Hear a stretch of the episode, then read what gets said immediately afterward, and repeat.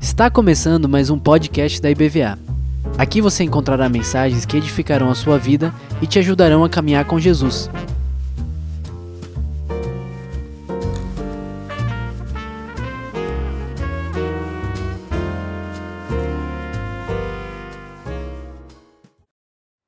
Bom dia, irmãos. Quero cumprimentá-los com a graça e a paz do nosso Senhor Jesus Cristo. Nós já estivemos aqui no primeiro culto, né, participando com os irmãos. Não sei quantos estiveram aqui e permaneceram para o segundo culto, mas nós estamos à vontade para ministrar, não é a palavra do Senhor. E vamos compartilhar um texto que está da palavra do Senhor, que está em Lucas, capítulo 1. Eu já quero com os irmãos ler esse texto. Nossa proposta nesta manhã, irmãos, é ministrar sobre o tema Palavra para uma vida plena. Palavra para uma vida plena. Hoje é o dia da Bíblia, segundo domingo de dezembro, é o dia que nós reservamos, né, os cristãos evangélicos, a sociedade bíblica propõe que a gente separe o segundo domingo de dezembro para celebrar ao Senhor por Sua palavra, não é? texto que nós lemos, que nós amamos, a palavra de Deus que nos encoraja, que nos desafia, que nos exorta, por que não, não é? Que nos exorta, que nos corrige, que aponta para nós o caminho. Qual é o caminho? Que é Cristo Jesus. Lucas capítulo 1, verso 5. Assentados mesmo, vamos ler até o verso 25. Nos dias de Herodes, rei da Judéia, houve um sacerdote chamado Zacarias, do turno de Abias. Sua mulher era uma das filhas de Arão e se chamava Isabel. Ambos eram justos diante de Deus, vivendo irrepreensivelmente em todos os preceitos e mandamentos do Senhor. E não tinham filhos porque Isabel era estéril, sendo eles avançados em dias. Ora, aconteceu que, exercendo ele diante de Deus o sacerdócio, na ordem do seu turno, coube-lhe por sorte, segundo o costume sacerdotal, entrar no santuário do Senhor para queimar incenso. E durante esse tempo, toda a multidão do povo permanecia da parte de fora orando. E eis que lhe apareceu um anjo do Senhor em pé, à direita do altar, e vendo, Zacarias turbou-se e apoderou-se dele o temor.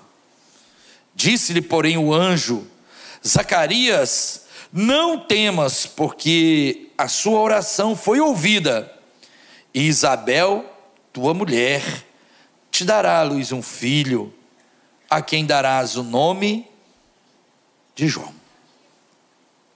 E haverá prazer e alegria, e muitos se regozijarão com o seu nascimento, pois ele será grande diante do Senhor. Não beberá vinho nem bebida forte, e será cheio do Espírito Santo, já do ventre materno e converterá muitos dos filhos de Israel ao Senhor seu Deus, e irá diante do Senhor no espírito e poder de Elias, para converter o coração dos pais aos filhos, converter os desobedientes à prudência dos justos e habilitar para o Senhor um povo preparado. Então perguntou Zacarias ao anjo: Como saberei isso? Pois eu sou velho e minha mulher avançada em dias. Respondeu-lhe o anjo: Eu sou Gabriel, que assisto diante de Deus, e fui enviado para falar-te e trazer-te estas boas novas. Todavia, ficarás mudo e não poderás falar até o dia em que essas coisas venham a realizar-se. Porquanto não acreditaste nas minhas palavras, as quais a seu tempo se cumprirão. O povo estava esperando Zacarias e admirava-se de que tanto se demorava no santuário. Mas saindo ele, não lhes podia falar. Então entenderam que tiveram uma visão no santuário e expressava-se por acenos e permanecia mudo. Sucedeu que, terminando os seus dias, os dias de seu ministério, voltou para casa. Passados estes dias, Isabel, sua mulher, concebeu e ocultou-se-lhe cinco meses, ocultou-se por cinco meses, dizendo: Assim me fez o Senhor, contemplando-me para anular o meu opróbrio, meu opróbrio perante os homens. Assim me fez o Senhor contemplando-me para anular o meu opróbrio perante os homens. Irmãos, nós temos pensado, né, feito reflexões uh, sobre a nossa sociedade, sobre o nosso estilo de vida, sobre as escolhas que, que fazemos, sobre as decisões que tomamos sobre como queremos viver, como nós escolhemos o nosso, as nossas caminhadas, as nossas jornadas. E nós temos refletido muito sobre estas coisas. Dentro da minha casa, nós conversamos sobre isso constantemente. Minha esposa é psicóloga, eu, eu fiz, estudei né, psicanálise, fiz uma, uma pós-graduação na verdade, três pós-graduações em psicanálise, especialmente na área da teoria. Eu, eu não sou clínico, eu não faço clínica, mas estudei para aprender um pouco melhor, para conversar com as pessoas, para entender um pouco melhor a mente humana, o coração, de como nós pensamos, como nós reagimos às situações, como nós justificamos né, as nossas escolhas, como nós nos comportamos, como nós resistimos às mudanças, como nós fazemos transferências que às vezes não são direcionadas a uma pessoa, mas são coisas nossas e nós projetamos no outro. E eu estudei para compreender um pouco melhor, não é, a, a natureza humana. Eu digo sempre assim, quando eu terminei o seminário, eu cheguei na igreja e eu sabia muitas coisas de Deus. Eu sempre li, sempre fui um ávido leitor da Bíblia, sempre gostei muito de ler livros de teologia, de filosofia, de literatura, de psicanálise. Sempre foram temas que, que me chamaram a atenção, literatura clássica, eu sempre gostei de ler. E, mas eu dizia sempre assim: não, não, eu aprendi muita coisa de Deus. Eu estou apto, estou preparado para falar de Deus, das coisas de Deus, porque estudei para isso, porque me preparei para isso. Mas é interessante que quando eu cheguei na igreja, eu encontrei um cenário um pouco diferente disso. Porque eu cheguei na igreja e encontrei o que na igreja? Um tanto de gente. E eu sabia muito de Deus, mas não sabia nada de gente. Sabia nada das pessoas. Primeiro porque eu era muito jovem, com 25 anos eu assumi a, a direção de uma igreja. Dirigi uma igreja, que é a igreja que eu dirijo até hoje. Né? É, sempre tive muita facilidade de relacionamento com as pessoas, sempre tive amigos e tudo, mas nunca me aprofundei muito na, nas coisas assim. É, graças a eu acho que entendo, né? Eu acho que eu entendo bem, assim, com todo respeito, viu, irmãos? Eu vou explicar isso direitinho, para ninguém pensar coisa errada, né? Eu acho que eu entendo bem de mulher. Porque com 15 anos eu comecei a namorar uma moça. Foi a minha primeira namorada. Eu conto assim, ó, irmãos, eu tenho o dia do beijo. 9 de junho de 1990, eu dei o primeiro beijo na minha vida. E eu conto isso abertamente, a minha esposa nem tem ciúme, porque foi ela que eu beijei. É? Namorei com a minha esposa, nós noivamos e nos casamos, e a minha esposa é a única mulher que eu beijei na minha vida. Então, eu acho que eu entendo de mulher, porque eu consegui, não é, na primeira resolver a minha vida. Na verdade, assim, sabe, irmãos? Ela não gosta que diz, não, mas na verdade foi ela que pediu para namorar comigo. Eu tive um trauma na adolescência. Um trauma, assim, né? eu tinha uma professora que eu admirava. Ela era incrível, assim, eu admirava as aulas dela. Não era uma questão de beleza, porque ela já era uma senhora, mas assim, eu era apaixonado pela pela, pelas aulas dela. Era minha professora de geografia, eu estava na sexta série, sei lá, devia ter uns 12, 13 anos, né? E ela tinha um hábito assim de elogiar os alunos. Ela chegava, tinha um rapaz chamava Fábio. Lembro disso até hoje, porque as coisas que trauma, traumatizam a gente, deixa a gente com a memória, né?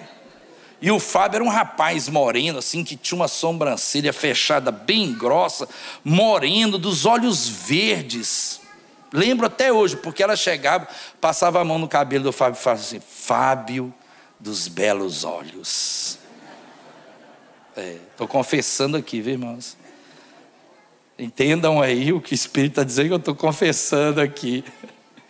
E ela passava, tinha uma, uma menina chamada Yara, era de fato uma menina linda. E ela passava a mão nos cabelos da Yara, era loiro assim. Ela falou assim: Yara, que cabelos de ouro, que lindos cabelos, né? Mas eu era o aluno fã daquela professora. Era eu que estudava as matérias. Era eu que chegava e respondia todas as perguntas. Ela perguntava, eu sabia a resposta. Era eu, modesto à parte. Se ela faltasse, eu dava aula no lugar dela, que eu sabia a matéria. Era eu que sentava na primeira cadeira, ajudava a carregar os livros, ajudava a carregar as, o, o material dela e ficava ali, porque eu era fascinado. Fascinado pela aula. Mas um dia eu tive aquela ousadia. Não façam isso. Não façam isso. Eu tive a ousadia de perguntar para aquela professora: Professora, a senhora elogia o Fábio, elogia Yara, elogia. E eu, professora? A senhora nunca disse nada de mim. Aí ela disse assim: Leônidas, eu nunca disse que você é bonito porque você é feio. Irmãos, pensa um homem traumatizado. Então, isso aí que vocês estão fazendo foi o que todos os meus colegas fizeram. Eu tinha colega rolando no chão com cólica de tanto rir. Aí quando todo mundo parou, né? Ela disse assim: "Mas se eu fosse jovem, eu só namoraria com você, porque você meu Deus, é forte, irmãos. É forte. Ela disse: porque você é fascinantemente feio. Imagina isso para um garoto de 13 anos, irmãos. Hoje eu não tenho problema com isso. Eu já compreendi a minha beleza. Eu já compreendi que eu tenho uma beleza e está tudo certo. Mas pense isso num garoto de 13 anos, 12 para 13 anos, o quanto eu era traumatizado, o quanto eu me sentia um homem, um rapaz feio. Não é quando eu fui convidar a minha esposa para sair, para a gente e jantar, era um encontro de namorados que nem existia, foi o primeiro encontro de namorados da cidade, da igreja presbiteriana. E nós éramos da Batista, foi preciso que alguém fosse lá conversasse com ela, preparasse o caminho do Senhor para mim. Ó, oh, ele já comprou, você vai com ele? Ela, vou, vai mesmo? Vou. Aí ela vinha e dizia, ela vai. Eu falei, cara, você não está fazendo pegadinha comigo, não, né? Falou, não, é sério. Falou, não faz isso não. Não é sério, ela vai. E no meio do caminho ela disse assim, e a gente já de mão dada, jantamos juntos, ela disse assim, e quando é que você vai pedir para namorar comigo? Aí eu disse, mas se eu pedir, você vai dizer sim? Ela falou, vou. Eu falei, não, então espera um pouquinho que eu estou criando coragem. Gastei ainda 30 minutos para ter coragem, porque eu achei, só pode ser uma pegadinha. Né? E aí, claro, uma, uma mulher maravilhosa dessa, incrível assim, eu jamais ia desistir dela, né? Fomos até o altar, nos casamos e, graças a Deus, me considero um homem realizado, feliz com a minha esposa, com a minha família. Mas esse trauma que eu passei é um trauma é, muito, muito comum entre os jovens. A gente enfrenta né, na adolescência a autoestima baixa, a gente não confia. E quando nós nos tornamos adultos, nós também sofremos. Nós também sofremos. Eu costumo dizer assim que em algum momento nos enganaram com essas coisas. E disseram que nós vivemos o melhor dos mundos, vivemos a melhor sociedade, nós vivemos a tecnologia, nós fazemos tantas coisas maravilhosas. E fazemos. Quem conhece minimamente a medicina sabe que há 200 anos atrás, se você desse um problema na perna ali, uma granguena qualquer que fosse, só tinha uma solução para sua perna: amputar. E assim, diga-se de passagem, sem anestesia nenhuma. Sem anestesia nenhuma. Né? Era assim, na marra. Né? Então, assim, as pessoas morriam muito fácil, a população era muito pequena e nós sofríamos com tudo. Os meninos morriam de, de infecção de umbigo. Umbigo.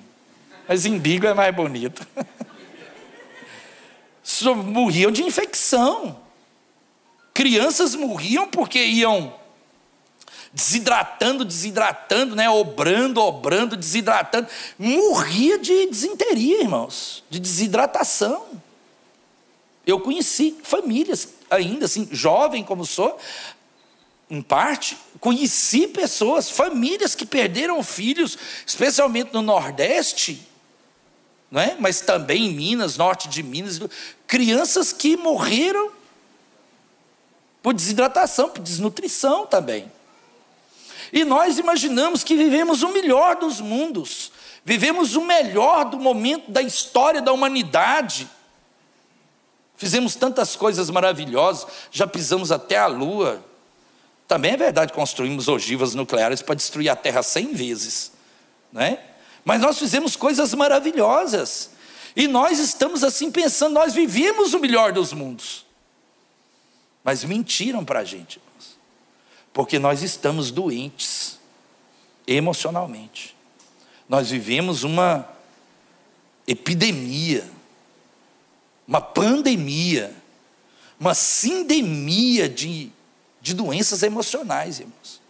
Que não escolhem, não escolhe mais idade. Nós temos crianças com depressão, irmãos. Você pode imaginar uma criança com toda a vitalidade de uma criança, com depressão. Jovens, adolescentes. Bom, eu, eu tinha tudo para ser deprimido, como já contei para os irmãos, né? Minha esposa me ajudou a redimir isso aí. Mas nós vemos jovens deprimidos, adultos deprimidos, pessoas idosas deprimidas, ansiosas, transtornos, síndrome de pânico. Eu contava por Álvaro, não estou dizendo isso assim, porque realmente acho que não fiz diferença nenhuma nisso. Mas eu e minha esposa, nós fizemos lives sobre o problema emocional da nossa sociedade no pós-pandemia ou durante a pandemia. Logo que começou a pandemia, eu e minha esposa fizemos uma live em março de 2020. Porque nós conversávamos e dizíamos: olha, esse negócio de todo mundo ficar dentro de casa, nós vamos adoecer, nós vamos ter problemas seríssimos com isso. Depois esse trem bombou, todo, todos os psiquiatras falaram, todos os, ninguém me ouviu, não acho que eu te, fiz diferença, não. O que eu quero dizer com isso é que nós tivemos uma percepção cedo. Por quê? Porque nós conversamos destas coisas dentro de casa. Os nossos professores estão doentes. Minha mãe é professora, sou de família de professores, eu leciono teologia há muito tempo. E nós vamos conversar com os professores a quem eu admiro, registro aqui a minha admiração pela, por essa, pelos professores, professoras, todas as categorias. Admiro profundamente, mas nossos professores estão doentes com medo das nossos filhos. Entram na sala de aula e entram em pânico por causa dos nossos adolescentes. Os nossos médicos, os nossos enfermeiros estão doentes. A nossa polícia, gloriosa polícia do estado da Bahia, muitos policiais estão doentes, irmãos. Eu contei aqui, né? A minha esposa fala assim: você tem medo de polícia? Eu tenho medo de ladrão, não tenho medo de polícia. Mas a minha esposa fala: assim, você tem medo de polícia? Porque quando eu caio numa blitz, eu paro numa blitz, eu estou tudo certinho, irmãos. E eu, eu reajo assim como se eu fosse culpado de alguma coisa. Eu já paro, né? Uma, eu fui visitar um, um, um, casal de irmãos que moram numa chácara e saí de lá assim umas onze e meia, uma estrada de terra e vi uma lanterninha, só lanterninha assim, né? E eu falei com a minha esposa, será que é ladrão? E ela falou, o que, que você vai fazer? Eu falei, não sei, não sei se freio, dou ré correndo, faço uma curva aqui, veloz e furiosa e fujo né, pela direita, ou se eu acelero, passo por cima, depois a gente vê lá na cidade o que, que faz. Ela falou, mas meu Deus, vamos... falei, não, vamos devagar, mais perto eu vejo.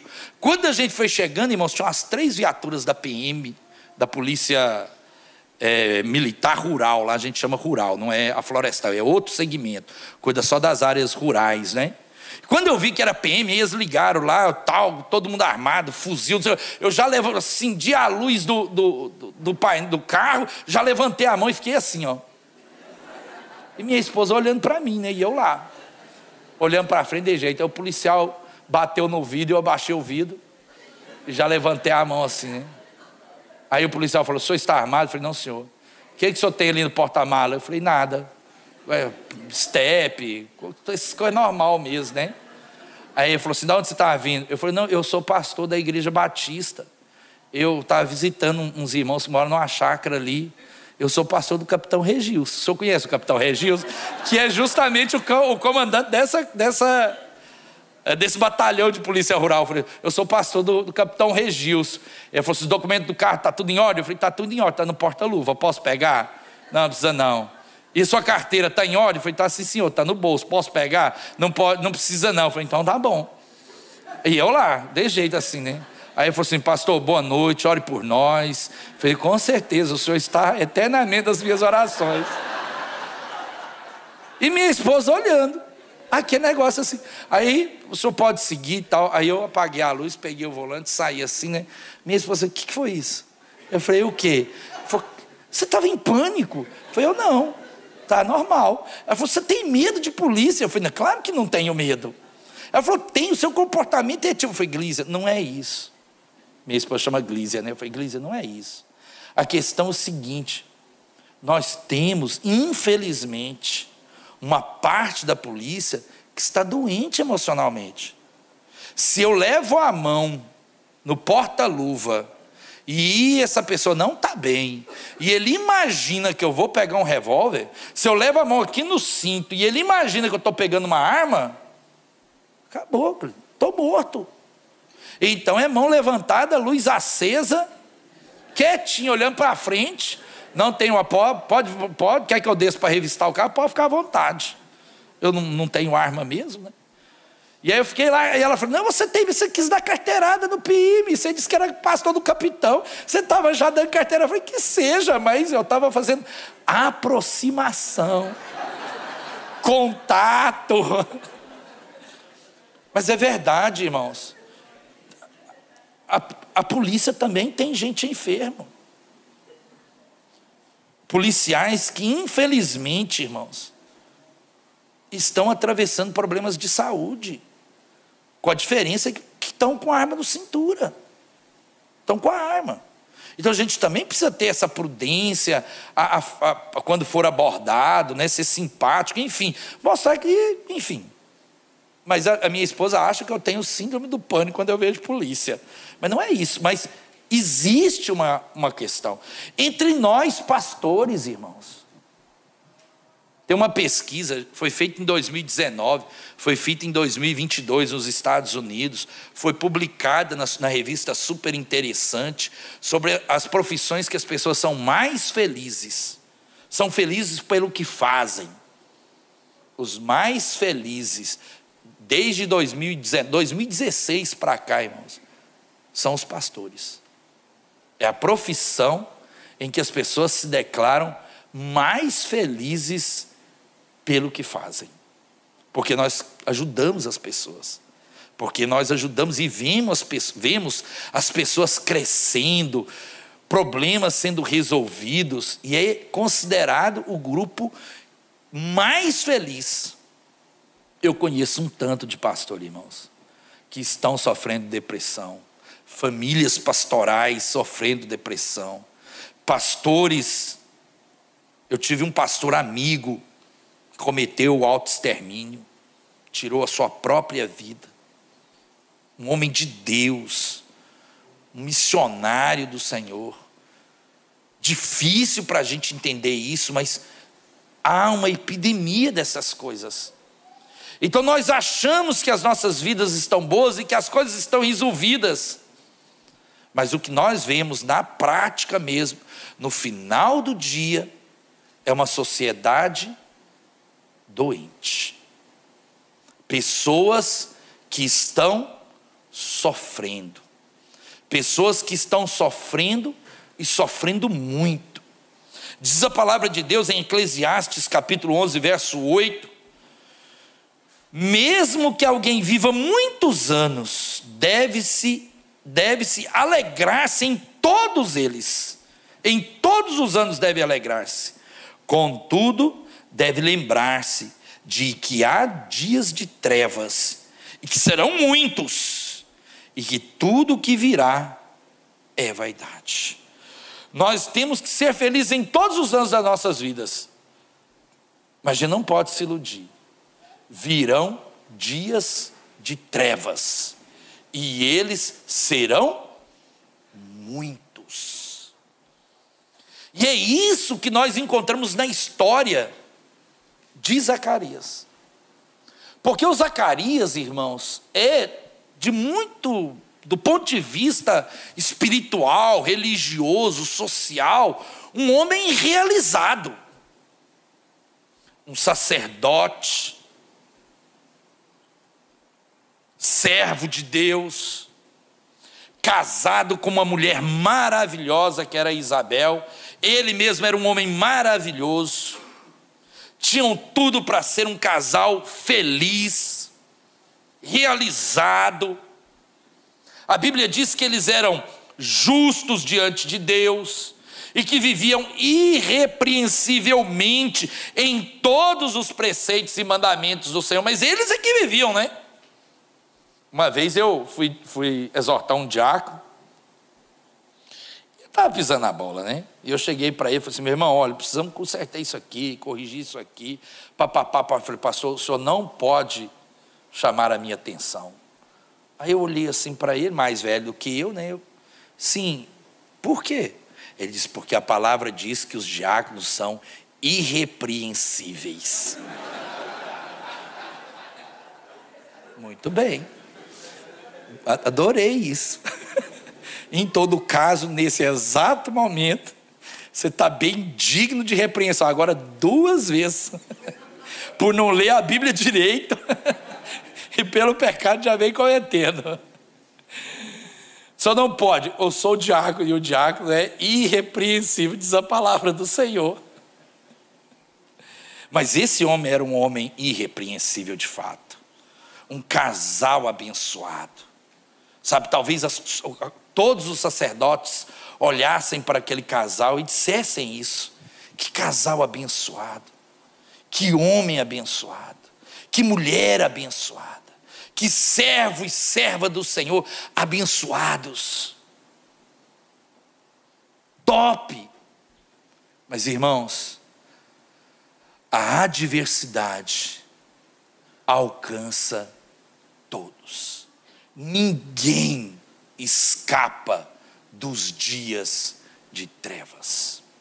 A adversidade recai sobre todas as pessoas.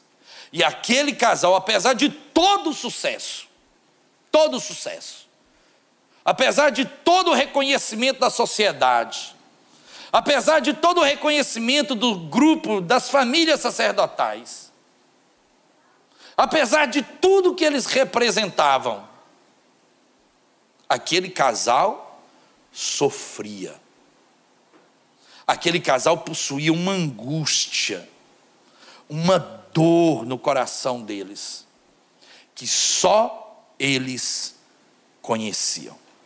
Talvez ali no templo, servindo as pessoas, eles estavam sempre sorrindo, sempre felizes, sempre alegres, sempre carinhosos, sempre acolhedores.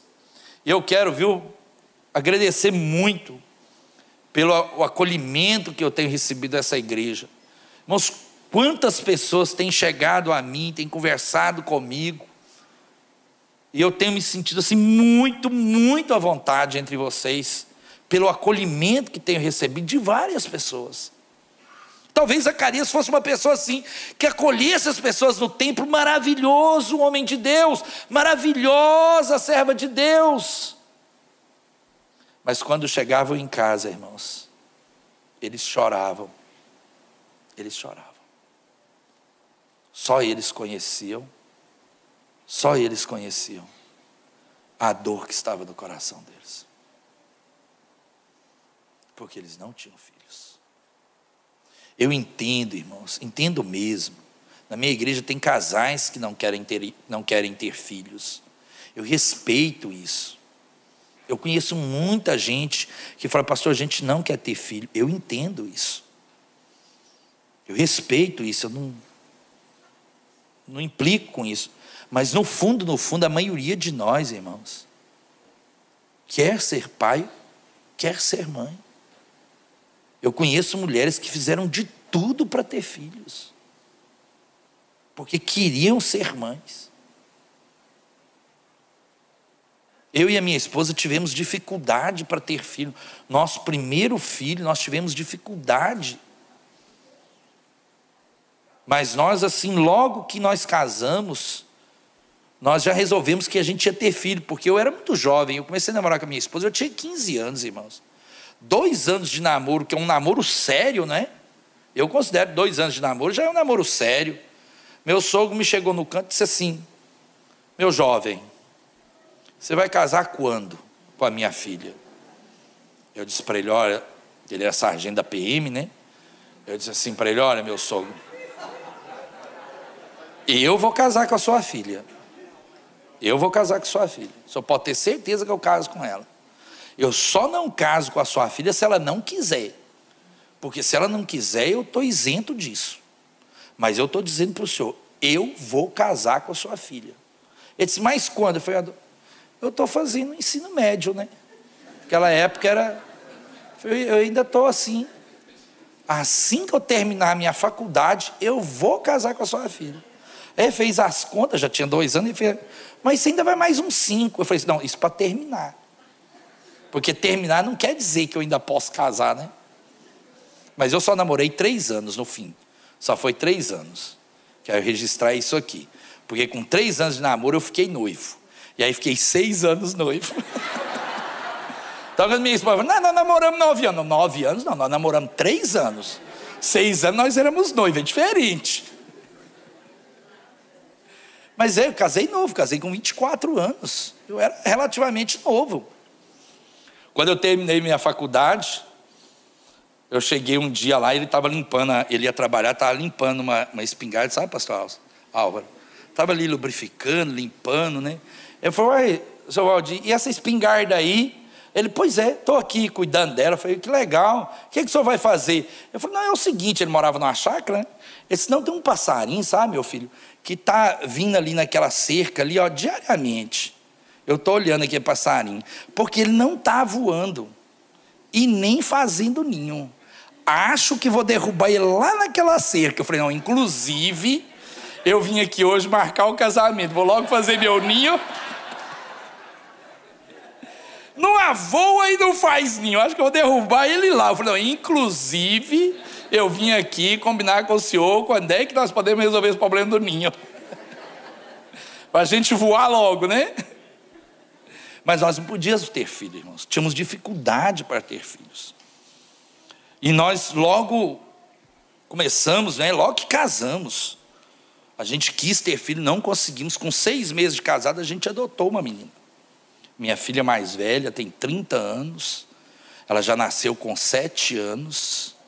E é uma menina linda, minha cara. Né? Mas eu também preciso dizer que ela é adotada, porque ela tem 30 anos, eu tenho 24 de casado. Então a conta não bate, né? Mas nós adotamos ela, agora nos deu um neto, esteve conosco, fez a faculdade, se casou com um paraibano de, de Patos, da Paraíba, né? nos deu o primeiro neto, Joaquim Gelli. O outro sobrenome dele eu não lembro, mas o meu eu lembro.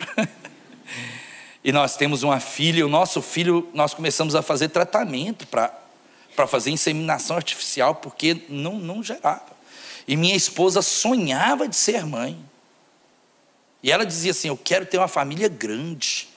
E aí nós perdemos o primeiro filho, natural. Aí depois começamos a fazer tratamento. Eu dizia para ela: Não, vamos ter cachorrinho, cachorrinho que é bom. Cachorrinho não vira adolescente. Cachorrinho não dá trabalho. Cachorrinho a gente precisa fazer pagar a faculdade para ele.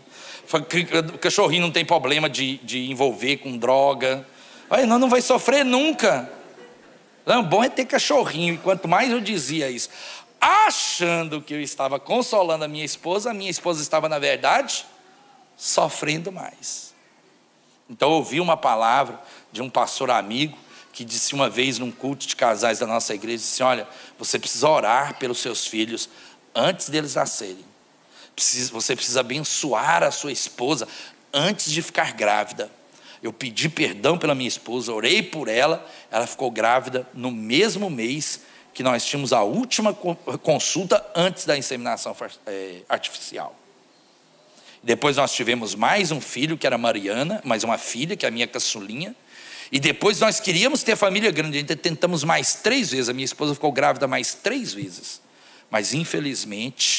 a gravidez não não prosseguiu. Ela teve seis gestações, nasceram duas crianças e nós temos uma adotada. Porque era um sonho nosso, era um sonho da minha esposa, era um sonho nosso ser pais, como fora Zacarias e Isabel, que queriam ter filhos, e a adversidade acomete a todos, e essa era a dor desse casal. E essa adversidade, irmãos, tem um poder significativo de aumentar ou de produzir incredulidade. Aquele casal orava ao Senhor, aquele casal buscava a presença do Senhor, aquele casal pedia: Senhor, abre a madre da minha esposa. A mulher dizia: Senhor, abre a minha madre para que eu seja mãe. E o tempo foi passando, irmãos. E ela via todas as mulheres, esposas de todos os sacerdotes, tendo filhos. E ela via todas as mulheres pegando os filhos. Eu fico imaginando a dor daquela mulher todas as vezes que eles precisavam apresentar uma criança a Deus. Todo mundo abençoado, menos ela. Os irmãos iam no templo, contavam a vitória do Senhor. Deus nos abençoou, Deus ouviu a minha oração, Deus veio e me socorreu, o meu Deus proveu as minhas necessidades e eu tenho vivido de vitória em vitória. E aquela mulher, serva de Deus, temente a Deus, irrepreensível nos mandamentos do Senhor, ficava ali, glória a Deus. Mas Deus não ouve a minha oração.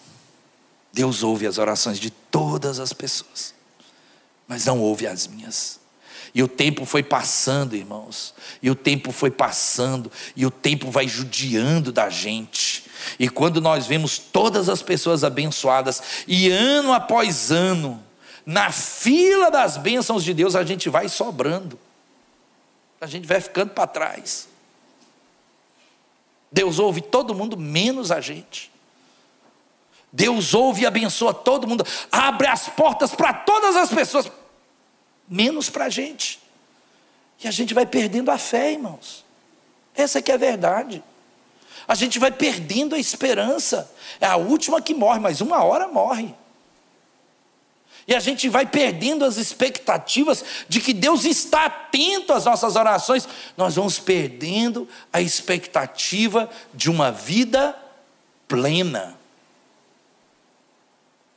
Até um dia que lá no santuário, e Zacarias completando o seu turno, aparece a ele um anjo. Um anjo.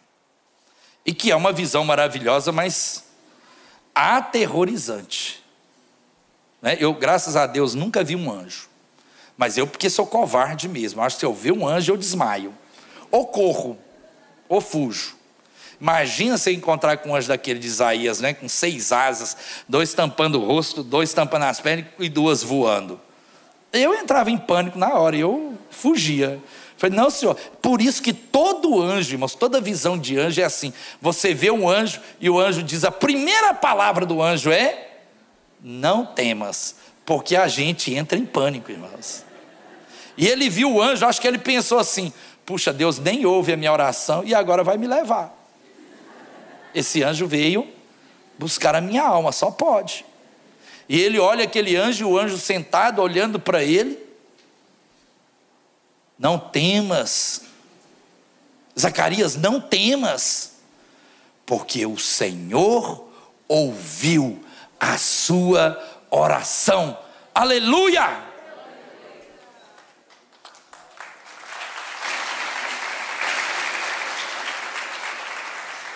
Homem de fé. Zacarias era um homem de fé. Eu acho que ele respondeu para o anjo, mas agora,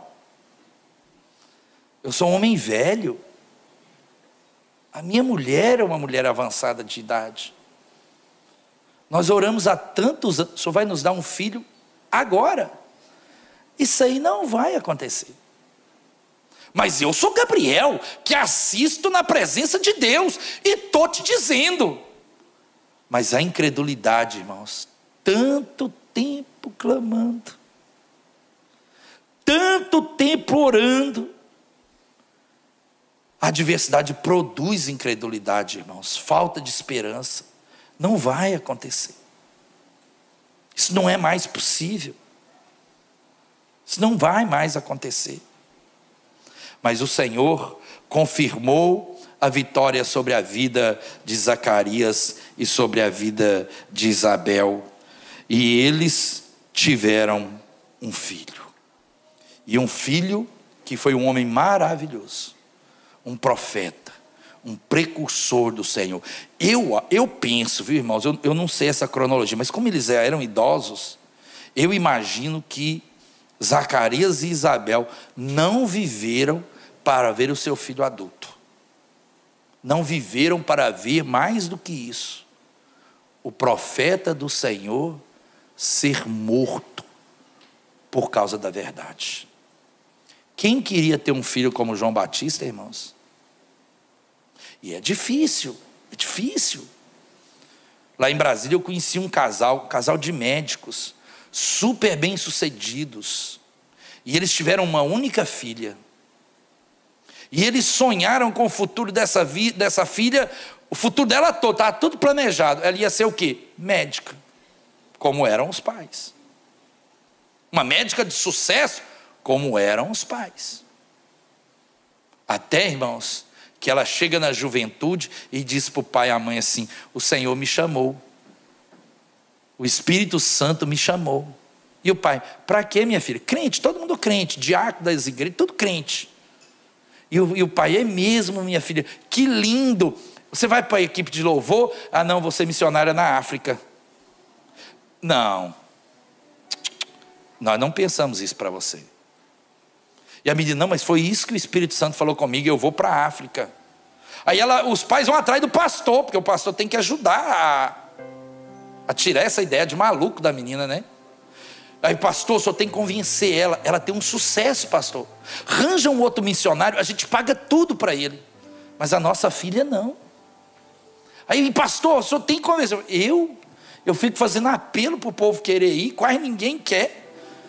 Na hora que alguém quer, você quer que eu convença ela não ir? Não é difícil um negócio desse? Mas quem é que sonha? Né? Ah, eu quero ter um filho e o meu filho será missionário e eles vão matar ele lá na África. Ai, meu filho vai alcançar uma tribo e essa tribo vai flechar ele, ele vai morrer. Quem quer isso, irmãos? Mas foi isso a promessa de Deus para Zacarias e para Isabel. Mas aquele casal alcançou a resposta de Deus. Em Jó capítulo 35, verso 10 diz assim: Mas ninguém diz onde está Deus que me fez, que inspira canções de louvor durante a noite.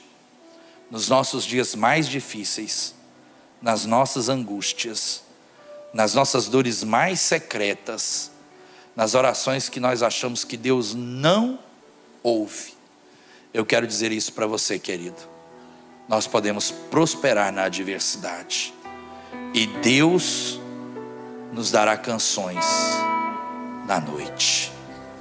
Serão muitos dias de trevas, mas o Senhor nos dará canções de louvor. Vamos ficar de pé em nome de Jesus.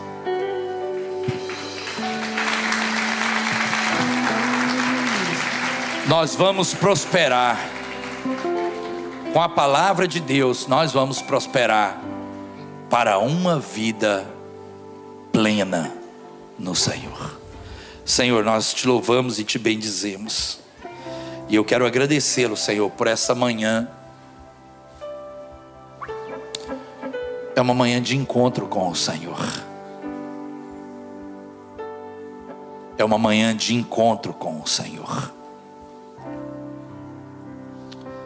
É uma manhã de encontro com a tua palavra. É uma manhã de encontro com as nossas dores. É uma manhã de, dor, de encontro com as nossas angústias. Mas também, Senhor, é uma manhã de esperança. É uma manhã em que nós aprendemos que o Senhor ouve as nossas orações que o Senhor cuida de nós. É uma manhã, Senhor, em que nós podemos confiar. O Senhor nos dará canções. O Senhor nos fará cantar. O Senhor colocará em nossos lábios hinos, um novo cântico. Cânticos de louvores na noite. Abençoe o teu povo, Senhor. Consola o teu povo. Ah, Senhor, são tantos anos orando, são tantos anos orando. Deus não vai mais responder. Deus te fará cantar. Deus te dará louvores na noite. Obrigado, Senhor em nome de Jesus. Amém. Deus abençoe, irmãos. Um beijo. A palavra está com os irmãos no nome de Jesus. Ainda não é noite, mas vamos louvar ao Senhor. Obrigado, gente. Deus abençoe, irmãos.